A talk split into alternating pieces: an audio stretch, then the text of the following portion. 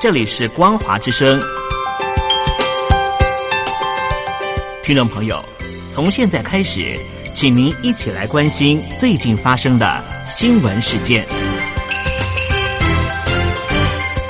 欢迎收听《光华随声听》。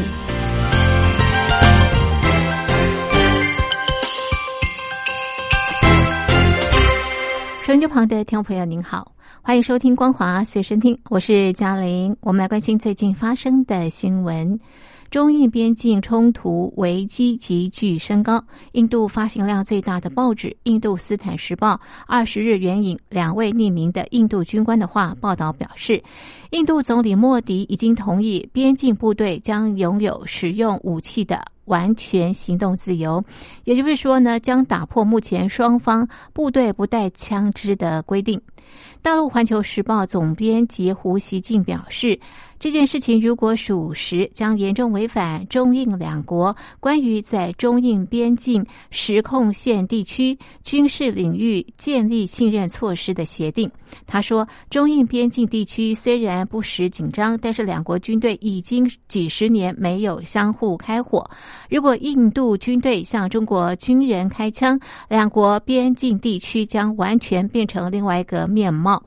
印度斯坦时报表示，莫迪早前。在一次全党会议上发表重要讲话，他的讲话的主要精神是：印度军队边境部队的交战规则已经发生了重大变化，也就是。该国实控线附近前线官兵将不再受到枪支使用的限制，而是在处理局势之际将拥有使用武器的完全行动自由，甚至有在应对特殊情况时拥有使用一切可用资源的充分权利。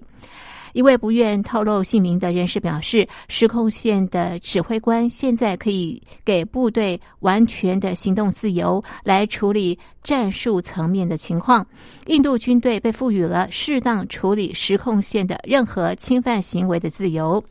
尽管目前还没有具体的细节，但是专家表示，这可能意味着印度士兵被从一九九六年禁止双方使用武器的协议中解放出来。根据当年中印双方签署的协定，任何一方在距离实际控制线两公里范围内不得开枪，或者是用枪或炸药进行搜寻。中共外交部未就此消息回应，但是《环球时报》总编辑胡锡进在他个人微博上表示：“老胡必须警告印度的民族主义者们，如果他们的军队连打架都打不过中国军人的话，枪支和其他军械更帮不了他们的忙，因为中国的军事力量要比印度的先进强大的多。”大陆华南水灾险情还没过，长江流域和黄河又发生洪水。根据央视新闻报道，二十一日以来，大陆长江中下游到贵州一带出现今年入汛最强降雨。这次暴雨将持续到二十五日，横扫重庆、贵州等十个省市区。其中，重庆市水文监测总站二十二日首次发出洪水红色预警，指出綦江流域将出现一九四零年以来的超历史洪水。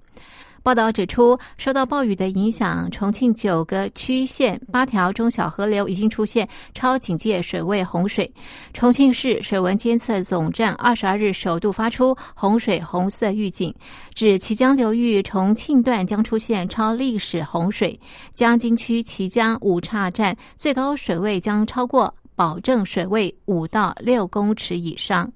除了重庆綦江，贵州遵义市桐梓县也出现超二十年一遇的洪水，当地山洪爆发，桥梁受损，水电和道路中断，木瓜镇、芭蕉镇等多个乡镇和人员遭到大水围困。这轮暴雨将在二十三日到二十四日达到巅峰。目前，长江中下游各地已经全力备战防洪。二十二日晚上，长江水利委员会水文局也发布消息，指乌江二零二零年第一号洪水已经在乌江下游形成，要当地做好防洪准备。今年以来，大陆遭受强降雨影响，明显多于往年。根据大陆水利部的统计，截至到目前，今年以来，中国大陆一共有十六个省区、一百九十八条河流发生超警戒水位以上洪水，多于常年同期。其中有八条河流发生超保证水位洪水，八条河流发生超历史洪水。今年长江的中下游洪水不容乐观。世界卫生组织二十一日通报，全球在二十四小时内新增十八万三千多例新冠病毒确诊，创下单日最高纪录，并新增四千七百四十三例死亡。病例增加较多的国家分别是巴西五万多例、美国三万多例、印度一万多例。每周增加的确诊和死亡病例最多，新增十一万六千多人确诊，而新增死亡病例当中，超过三分之二来自美洲。全球上次创下单日确诊最高纪录是在十八日，二十四小时内新增十八万一千多例确诊。专家表示，病毒感染范围扩大以及更广泛实施检测，都可能导致确诊病例数的攀升。约翰霍普金斯大学统计，美国到目前为止累计两百二十多万例确诊，大约十二万人不治。确诊和死亡人数都高居全球之冠。美国密苏里、内华达和亚利桑那等十二州单日新增确诊数都创新高，佛州和南卡州连续三天打破单日确诊新高纪录。至于中国大陆北京的疫情，六月二十二日新增本土确诊病例九例，自六月十一日到二十一日累计两百三十六名本土确诊病例。端午前夕，北京疫情重新点燃。原本商家希望长达半年的消费季变得无声无息，市民无法离开北京，亲朋好友也进不来北京，主要景点关闭，注定是一个很闷的粽子节。连日来被游客称为文青景点的南锣鼓巷，静悄悄的。开门的店家不到二十家，一家文创店老板说，还开门的都是口袋里有底而苦撑待变的。一个月光是店租十七万人民币，还有水电、人事、管理费，一天上门的不到二十人。在中央戏剧学院旁的花儿咖啡，老板说，开着门是安慰自己，不想让这个月的租金打水漂。一天只卖这么几杯咖啡，算是营业吗？